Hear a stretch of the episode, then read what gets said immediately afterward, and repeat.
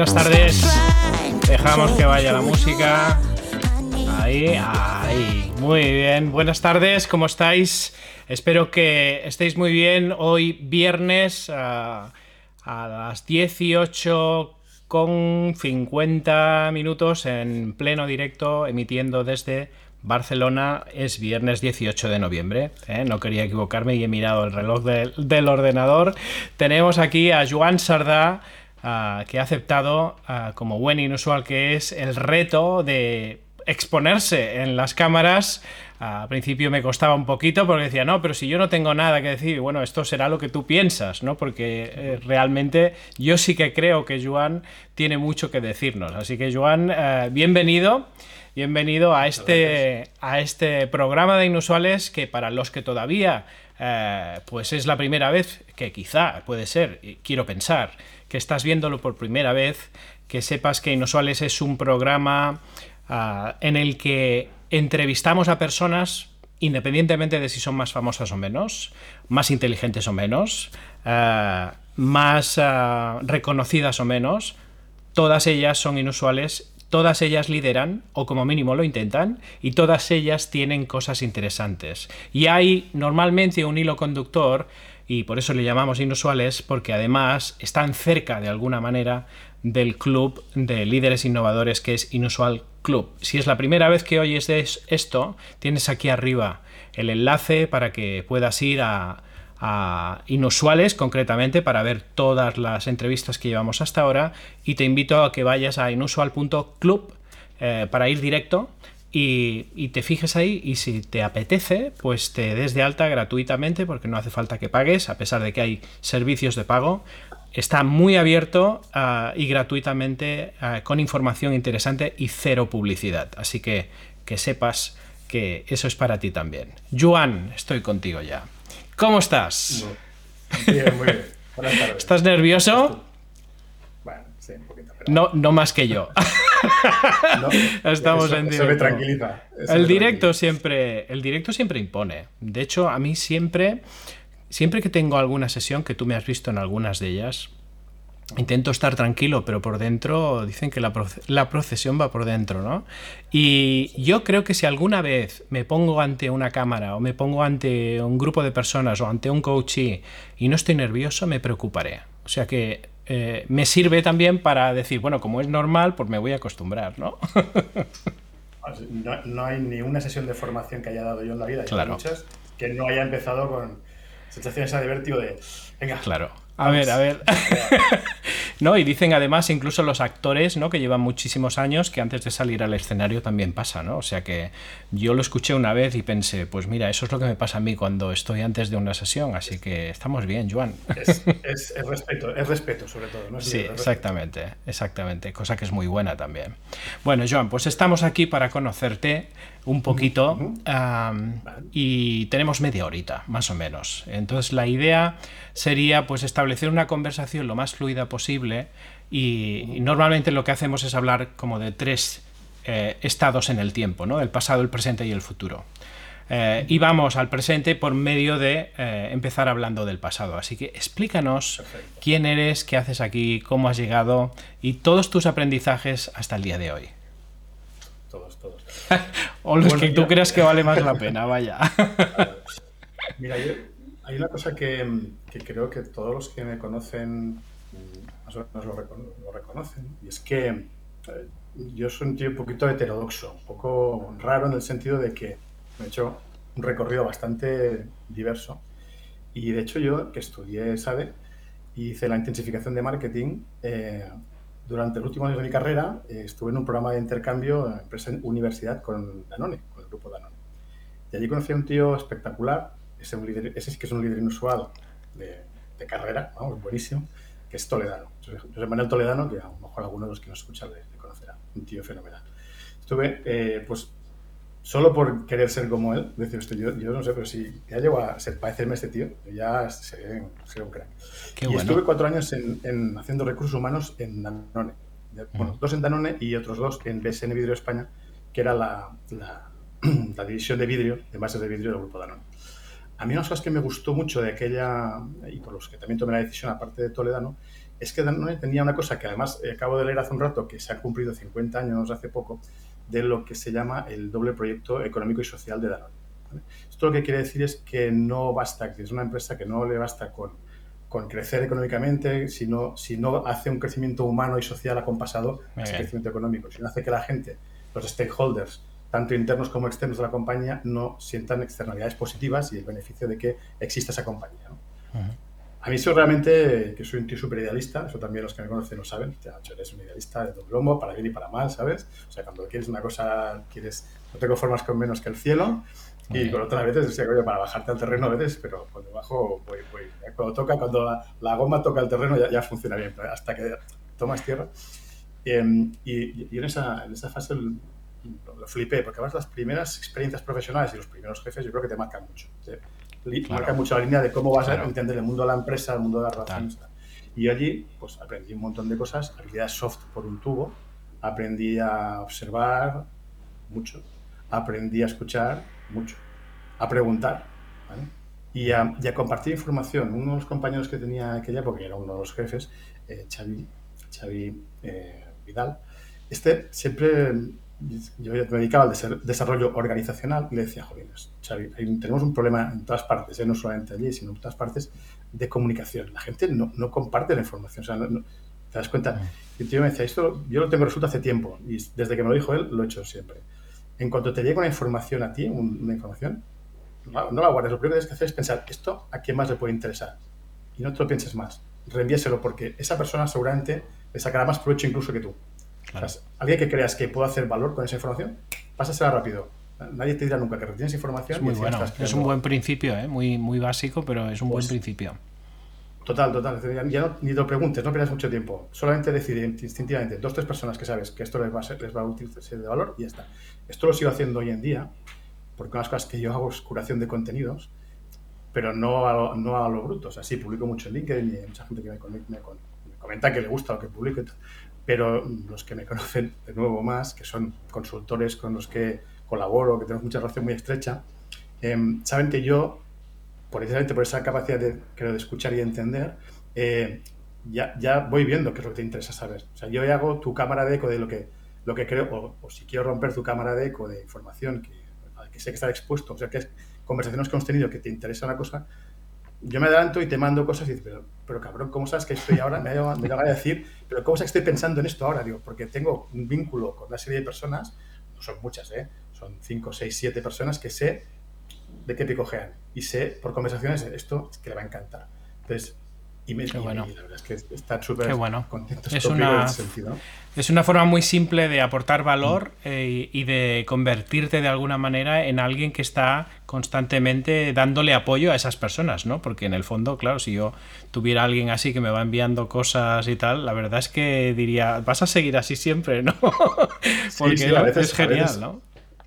A veces me da miedo de estarles agobiando y me dicen, no, no, no, tú sigue, tú sigue, que vas muy bien, que, nos va muy bien. O que bueno, entonces, en esa época de recursos humanos yo definí bastante un poco mi, lo que me tira a mí, ¿no? Lo que me tira es tener una visión de la empresa como un sistema de personas que se relacionan. Entonces, y ahí me dio por decir, es que el centro de todo son las personas. Entonces, esto lo podía hacer desde, market, desde recursos humanos en esa época o desde marketing. Em, si pensamos que los consumidores, los clientes también son personas que están en relación con ese sistema, digamos, abierto que es la compañía. Estuve cuatro años en recursos humanos, pasé por, por una fábrica de vidrio, como te digo, donde ahí aprendí sobre todo eh, lo que es la presión del día a día, lo que es, oye, el día que no produces, día perdido, o sea, tensión seria por los resultados, cualquier problema, responder inmediatamente, analizar cualquier problema, mucho cultura ingenieril, o sea, aprendí a hablar mucho con ingenieros. Cuando estaba en recursos humanos ya me había acostumbrado a trabajar con todos los departamentos para tomar necesidades, para hacer programas de mejoras y siempre tenido una visión muy de, yo no soy del departamento X, yo soy un tío que conoce mucha gente y he tenido siempre relaciones en todas las partes de la, organización. Eso luego me, sirvió mucho en la, carrera, la carrera profesional y sobre todo dentro de, de entonces, de allí, de, allí de, la fábrica de vidrio, decidí cambiarme de, cambiarme de, actividad, irme a, marketing, que era un poco mi, mi alma mater, ¿no? Y me, y me fui a, San Miguel en ese momento, porque era el grupo Danone en aquella época, y una parte era del grupo Danone, y allí me entré en brand management. Yo llegué ya con 28 añitos, ya no era un junior, ya no estaba empezando, o sea, ya empecé con un poquito de, llegando tarde y, metiéndome caña y viendo, viendo gente muy buena que, tenía que ponerme a la par. ¿no? Entonces, allí tuve la gran suerte de que en, en aquel momento la gente de las webs y el internet era que me estás contando, o sea, no tengo tiempo para esto, el último que ha llegado que se encargue, ¿no? y, el último que llegué fui yo. Y me tocó hacerme cargo de, de las webs de, de, San Miguel en ese momento, sobre todo la de San Miguel, eh, que, eh, que, la llevaba W, donde he aprendido un montón con todo el equipo de W, Daniel Solana, Edu Pou, Jordi unos cracks, Martín, unos cracks. Unos cracks pero espectaculares. Total. Y en la época de San Miguel, ¿no? Entonces ahí creamos San Miguel City, que fue un proyecto en el cual era una comunidad, antes, ya, antes de las redes sociales, ya era una comunidad de, clientes que vivían un juego de rol online, eh, era brutal. estábamos detrás nosotros manejando, manejando personajes para interactuar con la gente. Y a mí eso me flipó porque dije, ostras, es que no hay solamente una forma de hacer marketing que sea lanzar la marca allí, todopoderosa, ese mensaje de marca, ese anuncio de campaña de televisión, que está muy bien, que, que hace falta, ¿eh? pero yo dije, aquí me lo puedo pasar muy bien porque conecto con esto, con que haya un roce con la gente. Entonces, muy bien, de allí mm, resulta que al cabo de un tiempo, o sea, Mau compra San Miguel, o sea, Danone le vende a, a, Mau el grupo de San Miguel, y a mí me llaman un viernes para la tarde y me dicen, oye, tengo dos noticias, una buena y otra mala. La, ¿Cuál quieres primero? Digo, la mala, siempre la mala primero. siempre la mala, siempre. siempre la mala primero. La mala, la mala es que, es que, bueno, nos han comprado y tal y cual, y todas tus marcas quedan fuera del paquete de la operación. O sea, en temas de, de competencia nos han dicho como condición que tus marcas, las marcas que yo llevaba, pequeñitas, hasta Cronenberg, está Las Vegas, eh, tienen que irse. Y digo, vale, ya, ya lo viernes para tarde, gracias, típica llamada viernes para tarde. Vale, y la buena, y la buena, dice, la buena es que contamos contigo, no tengas ningún problema y hay un par o tres de oportunidades que hemos estado viendo y que te podemos comentar. Me comentaron una que, que me hizo mucha ilusión, que es, vale, a Madrid. Digo, bueno, pues a Madrid catalán en Madrid que, hay que descubrir. Yo había estado ya en Sevilla y en Sevilla había conocido a, madrileños cojonudos. a, mí me, a mí me han engañado. A mí me han engañado. Yo pensaba que Madrid era, la gente era chulos, tal, tal, tal. Yo estaba encantado con los madrileños que conocía y dije, yo quiero pasar por Madrid temporada, una temporada que terminaron siendo 20 años. Pero vamos, que sí, que, me fui a Madrid y a llevar un proyecto que, y a partir de ese momento, eh, ya no he tenido nunca un, puesto que haya, que haya heredado de otro sea, yo, yo no he cogido nunca una, una responsabilidad que mira, se va este y ahora entras tú de jefe. No, no. Entras tú para crear un proyecto, llevar a cabo un, proyecto que existe, eh, dale lo de tipo, tú te creas el puesto. Joder, esa, esa, frase puede ser muy buena y puede ser muy mala. Creo que el 80%, de las veces es mala, es decir, te sufres mucho y, y, en el fondo quien te lo encarga no sabe ni lo que quiere, pero ya, ya tú decidirás, o ya tú ya ayudarás a él a saber lo que quería o a ella, ¿no? Y así ha sido, ¿no? En este caso eh, fue un proyecto muy chulo, también me sacó de la, del carril, que era eh, Restaura, que era un proyecto de, con los distribuidores de, de, Mau y de San Miguel, que lo que hicimos fue una, un, un e-market, un marketplace interno, donde nosotros nos negociábamos precio de compra de carretillas, de camiones, de un montón de cosas, hacia les damos formación, todo un programa de relación entre la distribución de Mau San Miguel y sus distribuidores a través de un soporte digital, porque como yo llevaba las webs, pues dije, pues tío, pues tú esto sabes. Pues sí, claro que sé.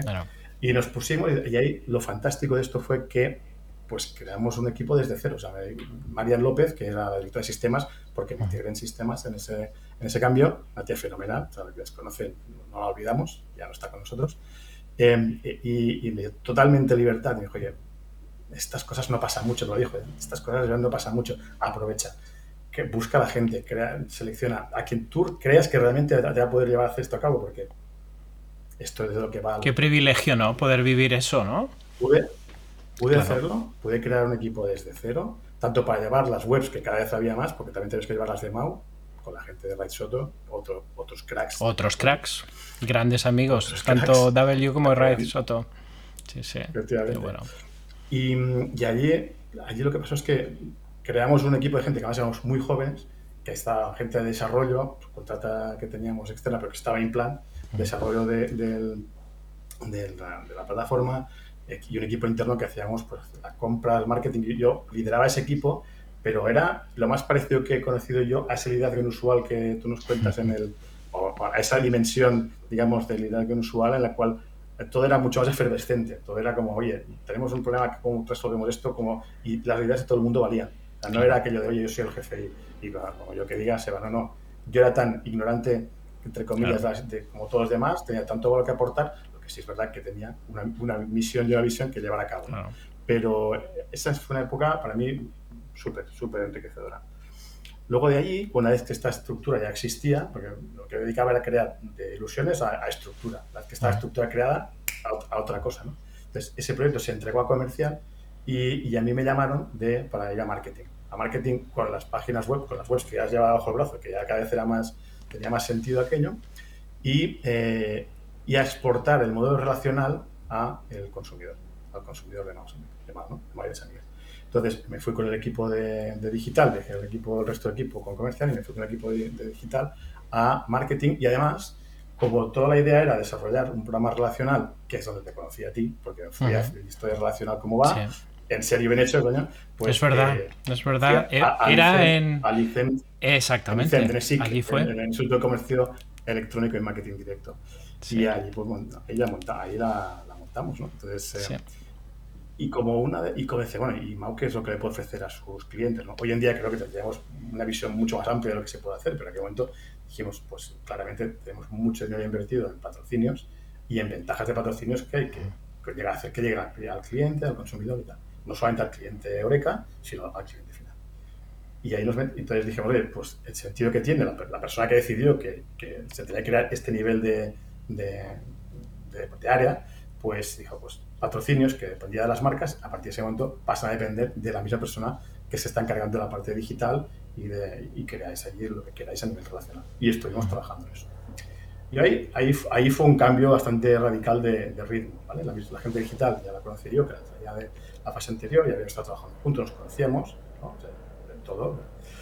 Eh, pero es verdad que el equipo de patrocinios pues, era, una cultura distinta, una forma de trabajar distinta, los objetivos distintos, y, y ahí, ahí yo no, no, lo hice del todo bien ahí no conseguí engranar bien las dos culturas, los dos objetivos, los dos tipos de personas que había y, que no fui capaz de entender tanto eh, las motivaciones de cada uno de ellos y que realmente querían entender esto dónde les iba a llevar en el futuro. Hemos pasado de un grupo que era autoformado, como que todo era un proyecto de crecimiento, de lanzamiento, una fase como startup, ¿no? interna más un poco separados de la compañía, porque realmente no, tocábamos a, solamente a los, a los clientes por nuestra cuenta, a uno mucho más oye, ya es un equipo grande, formado dentro de una estructura, a que hay que promocionar. Y entramos en unas dinámicas más de jefe que de líder, que a mí me desgasta mucho. Yo la verdad lo sé, lo sé y lo siento por los que en esa época pues, estuvieron equipos que yo tenía que, liderar, porque más que pues, lideré, intenté liderar un tiempo y terminé jefeando más que liderando.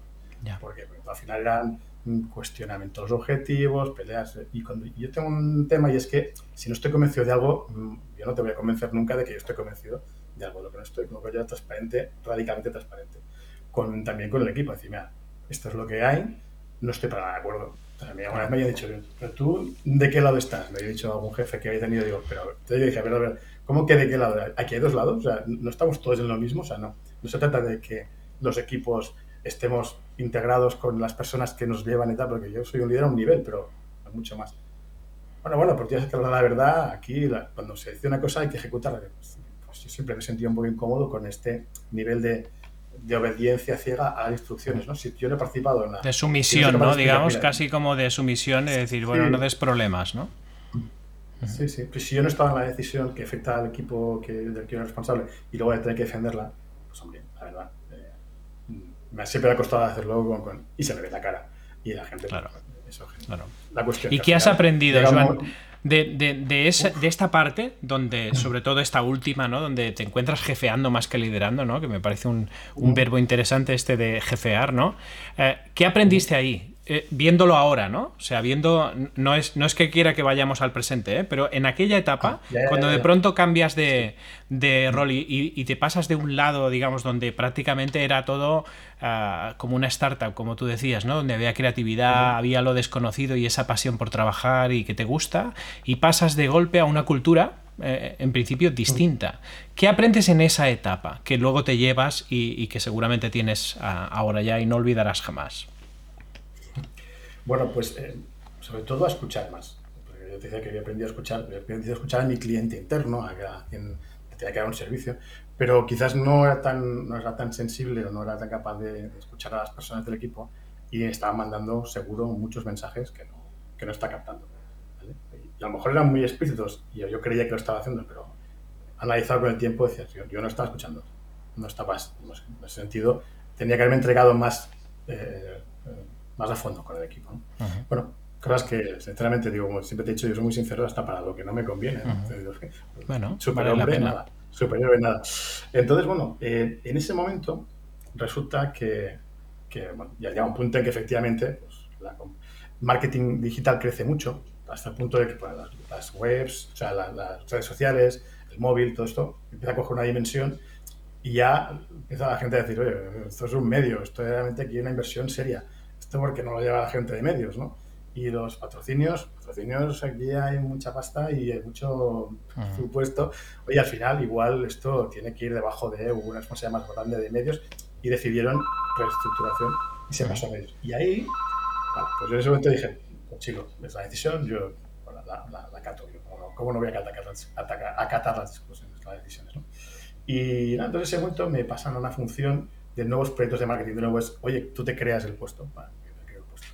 Y ahí lo que hice fue funciones transversales, donde ya allí empecé, o sea, todo lo que me había costado más, que era conectar con la gente cuando yo era jefecillo, cuando ya no tenía gente que llevar, ni decisiones que tomar sobre ni aumentos de salario, ni promociones, ni nada te va eh, la gente empezó a acercarse a mí. ¿sabes? Entonces, lo que yo sí, creo que, tengo, de, verdad, que sea una persona acogedora, tal y cual, creo que floreció en esa época en la cual ya no tenía que tomar decisiones sobre nadie y gente pues, me veía un poco más como yo realmente soy. Y a partir de ahí estuve ahí como también unos años en los cuales pues llevé a cabo proyectos transversales de formación, de, procesos de internos de trabajo de marketing, de briefing, pero bueno, después de un tiempo yo creo que ya se vio por parte de todos que aquello no, ya no había la energía, no había las ganas, ya no, no había la apuesta mutua ¿eh? de uno por otro eh, y, me dije, mira, creemos que lo mejor es que en una reestructuración que hubo nueva, pues dije, es el momento quizás de que te desvinculas.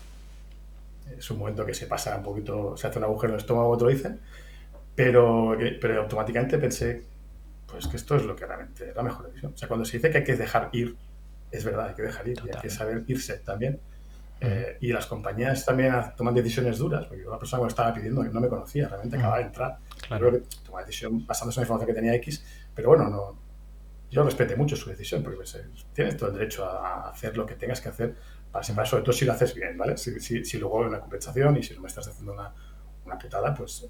Y en ese momento, claro, pasas un tiempo, pero en ese momento pensé, ¿ahora qué hago? Ahora me, me, me vuelvo a meter en la rueda del hámster otra vez, otra gran corporación, me voy de, de Danone a Nestlé, eh, ¿dónde me voy? No? O sea, de, Danone a Mao, me voy a Nestlé. Y pensé, mira, tienes 44 años, esto fue hace, en el 2014, y ahora te han despedido, pero cuando tengas 50, te volverán a despedir de donde estés, porque ya va tocando, estás en marketing y tal. Ostras, vas a perder 6 años de tu vida, ahora tienes un dinero en la mano, y te da una independencia, una capacidad de pensar, de analizar, de decidir lo que vas a hacer en el futuro y de organizarte para el futuro.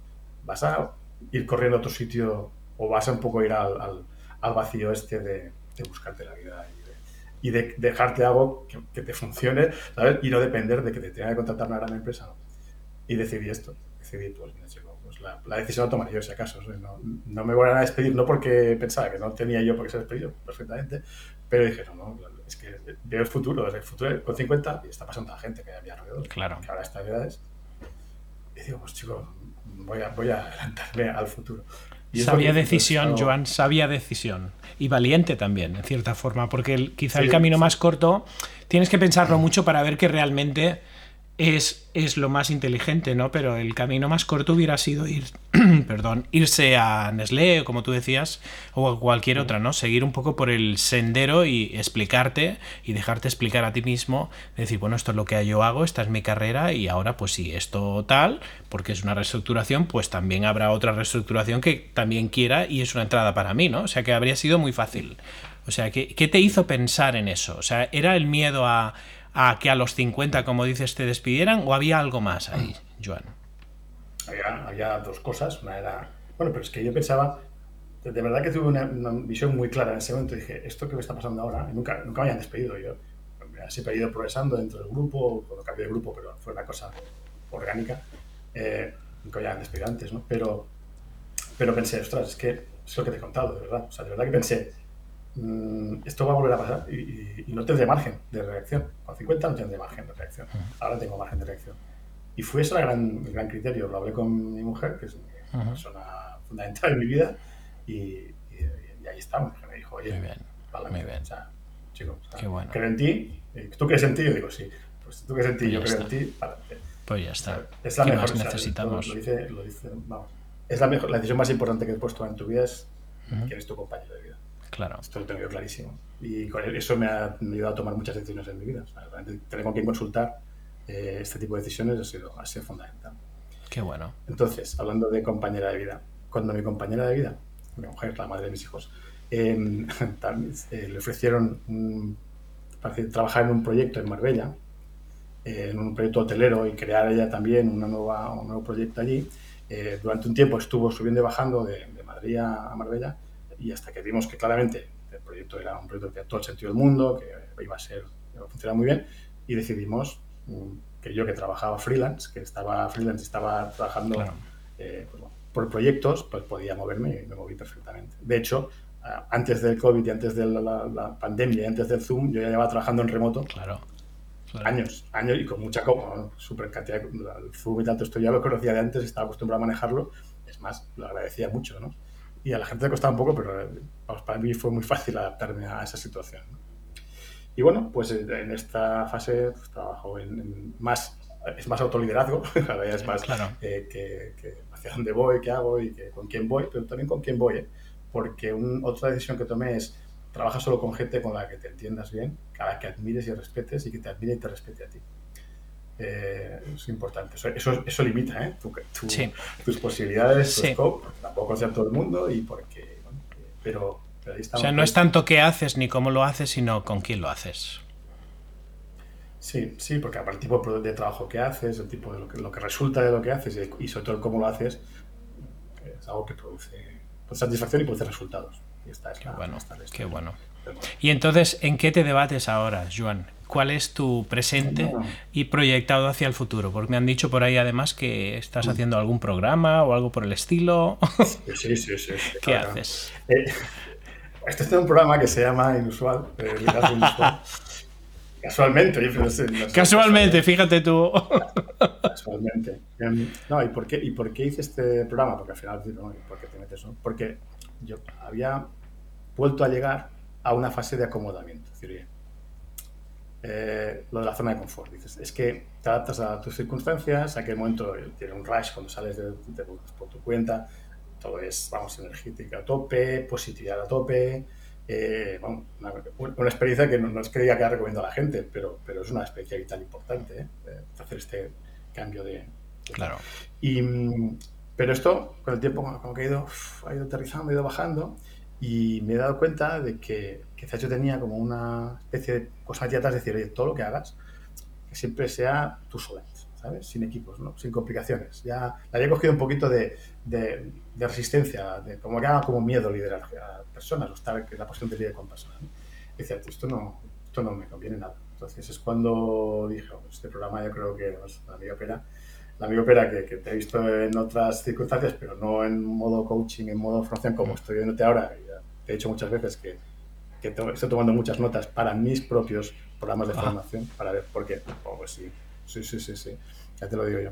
Y, mm, y nada, que, porque por cierto, la cosa que hago es, es formación, no lo he contado, pero vamos, una de las cosas que hago es formación en... Vale, o sea, te dedicas de y entiendo que formas sobre eh, eh, temas de, bueno, todo, todo lo que es tu experiencia, ¿no? Pero ¿cuál sería, digamos, la bandera que le pondrías a llamar a Joan Sardá cuando la formación tenga que ser de qué, por ejemplo? Pues mira, de, realmente de diseño de experiencia de clientes, de lo que trabajo más a fondo, ¿no? Vamos ahora integrando muchos temas de, de behavioral y, y- de hecho es, en lo que estoy en varios programas de varios sitios Vale. y donde además he creado mi propio programa. De hecho hizo, hice un in-company Ujú. para BBVA de México cuando Ujú. se creó el equipo trayendo gente de distintas partes del banco, David Arconada, otro crack, que es el, era director de programas en la EOI, donde yo doy clases de experiencia cliente en algunos sitios, eh, me llamó y dijo, oye, ¿tú cómo lo ves? ¿Me puedes ayudar con esto? Y dije, yo encantado. Entonces monté un programa de 14 sesiones con actividades, de, con tutorías, con seguimientos. O sea, bueno, yo estoy muy contento de aquello. Eh, es todo en streaming, entonces, bueno, pues es una, una, experiencia que me gustó mucho, que me está sirviendo para generar material y otras cosas que quiero crear para hacer un nuevo, renovarla todavía y potenciar más esa formación. O sea, que una de las cosas que yo creo que voy a hacer seguro es invertir más en la creación de contenido de formación y Perfecto. intentar ir un poco más, más allá de lo que es la experiencia funcional y el, la reducción de fricciones y tal, que eso es un tema que para mí es mm. higiénico, y cada vez profundizar más y poder más darle, eh, darle brillo a las experiencias que son, por un lado, más emocionales y más transformadoras también. Claro, que estamos, claro. Y, y, más después de que esté en este programa y esta última sesión que estará ya en la fase esta de, de respira, y respira que te vuelve a conectar con tu propósito y con tu visión, pues eh, me di cuenta que cuando, cuando tuve la decisión al salir de meterme en este mundo era por eso, porque quería facilitar que se conectaran marcas y personas de una forma que fuera interesante para, bueno. sobre todo para las personas. ¿vale? Así que te da una, digamos, como una, una, dimensión, digamos, más humana, eh, aterrizándola en tu propio expertise, ¿no? Pero viendo esa dimensión quizá del cliente, lo que hay detrás de sus decisiones, no tanto del flujo de trabajo, sino de, del contexto en sí, ¿no? Personal de cada uno. Sí, totalmente. ¿no? Al final la personalización es una cosa muy difícil. Realmente no conozco a nadie que haga de verdad personalización. Uh -huh y se basa mucho en datos y los datos son necesarios pero no son suficientes uh -huh. para llegar a entender, comprender y, y, e influir de alguna forma en, en, gente que decida que tu producto, tu servicio, tu, tu ayuda la, necesita porque evidentemente hay muchas formas de, de llegar a los clientes y de, de muchas necesidades que cubrir eh, y hacer que las, las eh, experiencias que vivan a través de tu marca les le ayuden a dar un paso más. Es decir, pues realmente yo estoy mejor después de esta experiencia que tiene esta marca y pues, no me lo esperaba, o sí me lo esperaba porque es lo que promete, lo más normal es que sí, que es lo que prometes, pues conseguir eh, que la gente, oye, a través de la experiencia, considere que ha ganado algo más que, que a lo mejor ni esperaba y que tiene un valor mm, en su vida, pues para mí es lo más, para mí es más aspiracional. Hoy, hoy, no, hoy no estoy en condiciones de decirte hago algo así, pero esta es la visión. Estoy seguro, estoy seguro de ello. Entonces entiendo que eh, tus retos y tu propósito futuro pasa por ahí, ¿no? Eh, ir descubriendo sí. cómo conectar mejor con la parte humana, digamos, de los clientes y hibridar estas uh -huh. dos cosas, ¿no? El expertise que tú sí. ya tienes de hacer customers journeys y analizar y tal, a entrar ahora en esa dimensión más humana, es lo que entiendo. De lo... sobre, todo profundizar, sobre todo profundizar en las personas, como yo sé hacerlo desde el final, bueno, yo, muchísima mucha gente sabe hacerlo, ¿eh? pero, pero, uh voy a mi expertise, sé que es una de mi expertise, es llegar a, a, penetrar un poquito la psicología, la, el contexto en el que se encuentra, el, la personalidad de la gente, tanto, entonces yo creo que hay mucho, mucho de desarrollar ahí. ¿no? Hay otro campo que también estoy trabajando en paralelo, que es el tema de resolución de, resolución de problemas complejos. ¿vale? Colaboro con Singular Solving, que es una es un nuevo tipo de consultoría muy interesante que lo que hace es transformar propuestas de valor. ¿vale? En general, todo lo que yo estoy haciendo pasa por transformar en algún momento la propuesta de valor. De hecho, -huh. yo siempre digo, pues crear, eh, crear eh, valor al cliente para conseguir valor para la empresa. ¿no? Y, y esta lo que tiene, esta aproximación a negocio que tiene esta consultora, eh, me gusta mucho, bueno, no, si, si, llamo consultora, me va, Javier Reconco me va a llamar y me va, me va a leer la cartilla, que como que ¿Cómo me consultar? Me estás insultando, va a decir. Y no, porque lo que, lo que dice es, bueno, cuando un problema es complicado, llama a una consultora. Cuando es, porque ya sabe, lo ha hecho 20 veces, tiene los técnicos, tiene los procesos. Cuando no hay un proceso, no, hay un, no se sabe cómo se resuelve este problema, no has de llamar, a, no has de llamar al doctor Lobo, has no has de llamar al señor Lobo, has de llamar al doctor House, ¿no? Uh -huh. Y esta es, una, esta es una empresa que lo que se dedica es a resolver problemas complejos. Qué bueno. Muy interesante. Bueno. Y tiene un tema muy, muy, muy interesante que a la gente sorprende, que es eh, la filosofía skin in the game. Uh -huh. Nosotros no, no cobramos un tanto fijo, sino que decimos, oye, te explicamos cómo nosotros resolveríamos este problema. ¿Estás de acuerdo que esta sea la solución y estás suficientemente eh, implicado en esto? Sí, pues si seguimos este camino, lo que queremos es participar en el valor que esto va a generar. Pues realmente llevamos la forma de retribución en base a mejorar el resultado o lo que sea, y eso es lo que hay. No, no cobramos un fortunón por hacerte el diagnóstico, también cobramos un mínimo, ¿no? Tampoco claro. Cobramos. Pero, pero, pero realmente nos metemos y los clientes... Eh, o sea, de, diferís el margen, por decirlo así, diferís el margen sí. del, del, proyecto en el tiempo en función de que el camino que recorráis juntos sea un camino de acuerdo a la metodología que vosotros proponéis, ¿no? Exacto. Sí, porque lo fácil es darte un consejo, cobrarte y marcharme. Al final de aquí el problema no funciona no porque yo no soy alguien brillante que tenga una buena solución, sino porque tú no has sabido implementar o porque tú tienes tus problemas.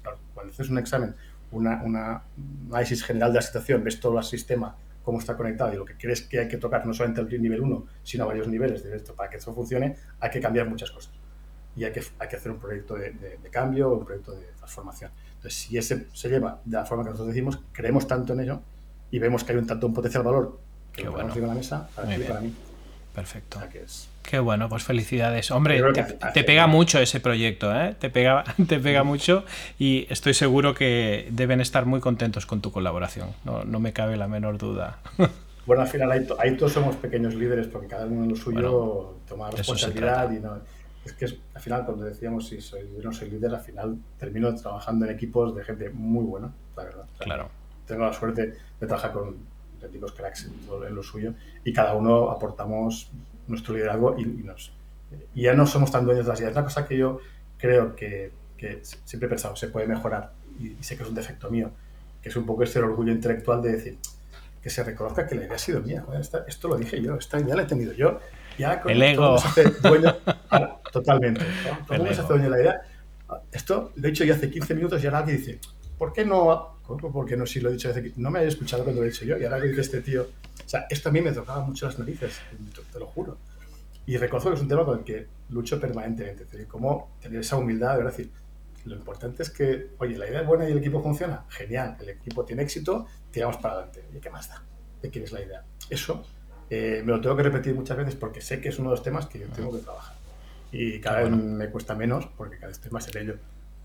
Me consta, me consta que estás creciendo como líder y estoy seguro que si te lo propones de que eso va a ser así, va a ser así seguro. O sea, porque es todo, todo es proponérselo. Lo que pasa es que muchas veces el ego es un hueso duro de roer, ¿no? Porque está muy dentro de nosotros y además enmascara. Muchas veces el ego está vestido de, protector, ¿no? Eh, tenemos el ego para proteger nuestra dignidad, nuestras oportunidades futuras, etcétera, y otras veces, pues por nuestros miedos, y aquí entraríamos en otra discusión completamente eh, distinta que nos llevaría.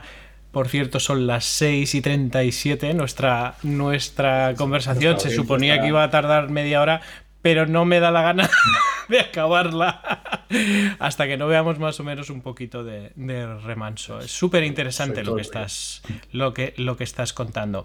Eh, si tú volvieras a empezar ahora, de nuevo, Joan, ¿Qué es lo que harías distinto? Bueno, yo, es que esa pregunta que cuando la gente, la gente que típica, muy segura de sí misma dice no cambiaría nada porque hasta los errores han sido, han sido lo, que, lo que me ha llevado a ser lo que soy hoy. Pues hombre, sí, eso está bien como filosofía, pero hombre, hay que hacer un poquito más de examen. ¿no? Eh, yo, yo creo que un poco más de persistencia yo creo que son las cosas que igual, em, igual podría, haber, podría haber mejorado hasta ahora. No, no, creo, no creo que, hubiese... Habría cambiado cosas seguramente, sobre todo en mí. ¿no? Por ejemplo, cuando yo decidí cambiar de recursos humanos a marketing, porque fue, esta parte te la he, he pero yo trabajaba en ese momento desarrollo organizacional de la fábrica, ¿vale? una fábrica de 300 personas, eh, y en un momento dado, pues te llaman de la central y dicen, bueno, aquí hay que hacer una reestructuración.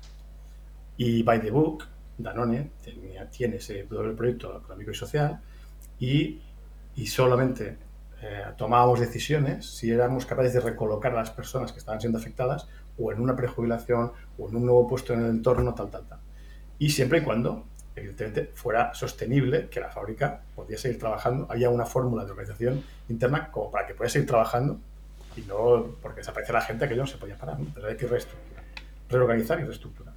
Entonces yo hice mi diagnóstico y dije, vale, pues mira, este, este ejercicio, lo estuve trabajando un mes y pico y dije, mira, me lo he pensado mucho, conozco la fábrica, conozco los procesos, no soy ingeniero, pero, hablo mucho con ellos y hemos estado dando, y a mí, de lo que yo conozco de esta compañía, esta fábrica, aquí sobran, se pueden llegar a amortizar y además tengo una solución social para ellos, para 33 personas. Tiene que ser 100. Digo, coño, vamos a ver. A ver, técnicamente... Eh, yo te digo, no, yo no me veo capaz de hacerlo. Em, es más, si me insistes en que tenga que ser 100, aquí tienes mi carta de dimisión. Yo 28 años, muy chulo, mi carta de dimisión. Eh, y también porque sabía que tenía detrás el grupo Danone, que es que si yo decía, ya, me voy de aquí, pues bueno, eres un, eres un cuadro del grupo de Danone, en otro sitio te puedes trabajar. Y, pensé, pero yo entonces quiero seguir haciendo esto. O sea, yo estaba, había empezado en desarrollo profesional, la parte SOT, de formación, desarrollo, tal, lo que ahora mismo está muy florecido. Y en aquel momento yo, pues no tuve la visión de pensar, bueno, aguanta esto, búscate otra, otro camino dentro de recursos humanos que se llama relaciones humanas con muy buen sentido, ¿vale? No, no recursos, sino relaciones humanas. Y búscate otra, dentro del grupo, una social. Pero yo en aquel momento pensé, hostia, estoy tan defraudado, fui tan idealista que dije, estoy tan defraudado de que esto haya sido así cuando yo tenía el sueño este del doble proyecto que pensé, pues no quiero esto. No quiero. Vale. Entonces. Em, o sea, te refieres ahí en la persistencia, ¿no? Que, que deberías haberte mantenido firme ahí. Sí, decir, oye, Sí, igual no decir, no, sé, no sé cómo lo tengo, no sé, nunca he pensado cómo lo volvería a manejar aquello, porque lo que sí sé es que después de pasado un año, yo llamé a mis compañeros de, aquella empresa, todavía estamos en el grupo, y dije, oye, ¿en qué ha acabado esto? ¿Cuánta gente ha salido? dices tú una cifra, 32. Pensé, coño, si igual, si hubiese yo aguantado la posición y decir, no, perdona, hasta el final, yo digo 8 33, aquí vamos a ser tal y me dejé un poquito chantar y dije, bueno, pues si esta es la que tenemos, pues, pues mira tú, yo aquí no pinto nada, me piro. Em, y luego veo que sé, he sabido después, o supe después, que, bueno, que lo normal y lo suyo era lo que tenía que haber pasado, lo que decía, era lo que tenía que ser. Y quizás hubiese, mejor, aguantado ese tirón y luego seguir el desarrollo de, eh, organizacional, etcétera, que es un camino que me parece muy atractivo, pero que, de que ya me he ido alejando, lógicamente. tengo mucha cultura general de este tema, pero no practico todos los días. Es verdad que como líder sí me corresponde eh, conocer, emplear y dosificar todas estas herramientas, ¿no? Pero, pero bueno, en aquel momento no persistí y persistiría. Lo que tenía que haber hecho es persistir. Lo que... Muy buen aprendizaje, además. Y, y, probablemente si te vuelves a encontrar con alguna otra cosa que requiera persistencia, ahí sí que vas a persistir, porque eso te enseña. Ahora, Ahora persisto mucho más. Claro. Ahora persisto mucho más. Joan, es un placer hablar contigo. Me estaría aquí eh, pues horas y horas hablando. Ah, gracias por tu tiempo. Ha sido un placer tenerte aquí y algo pues bueno que, nos hacía mucha ilusión, ¿no?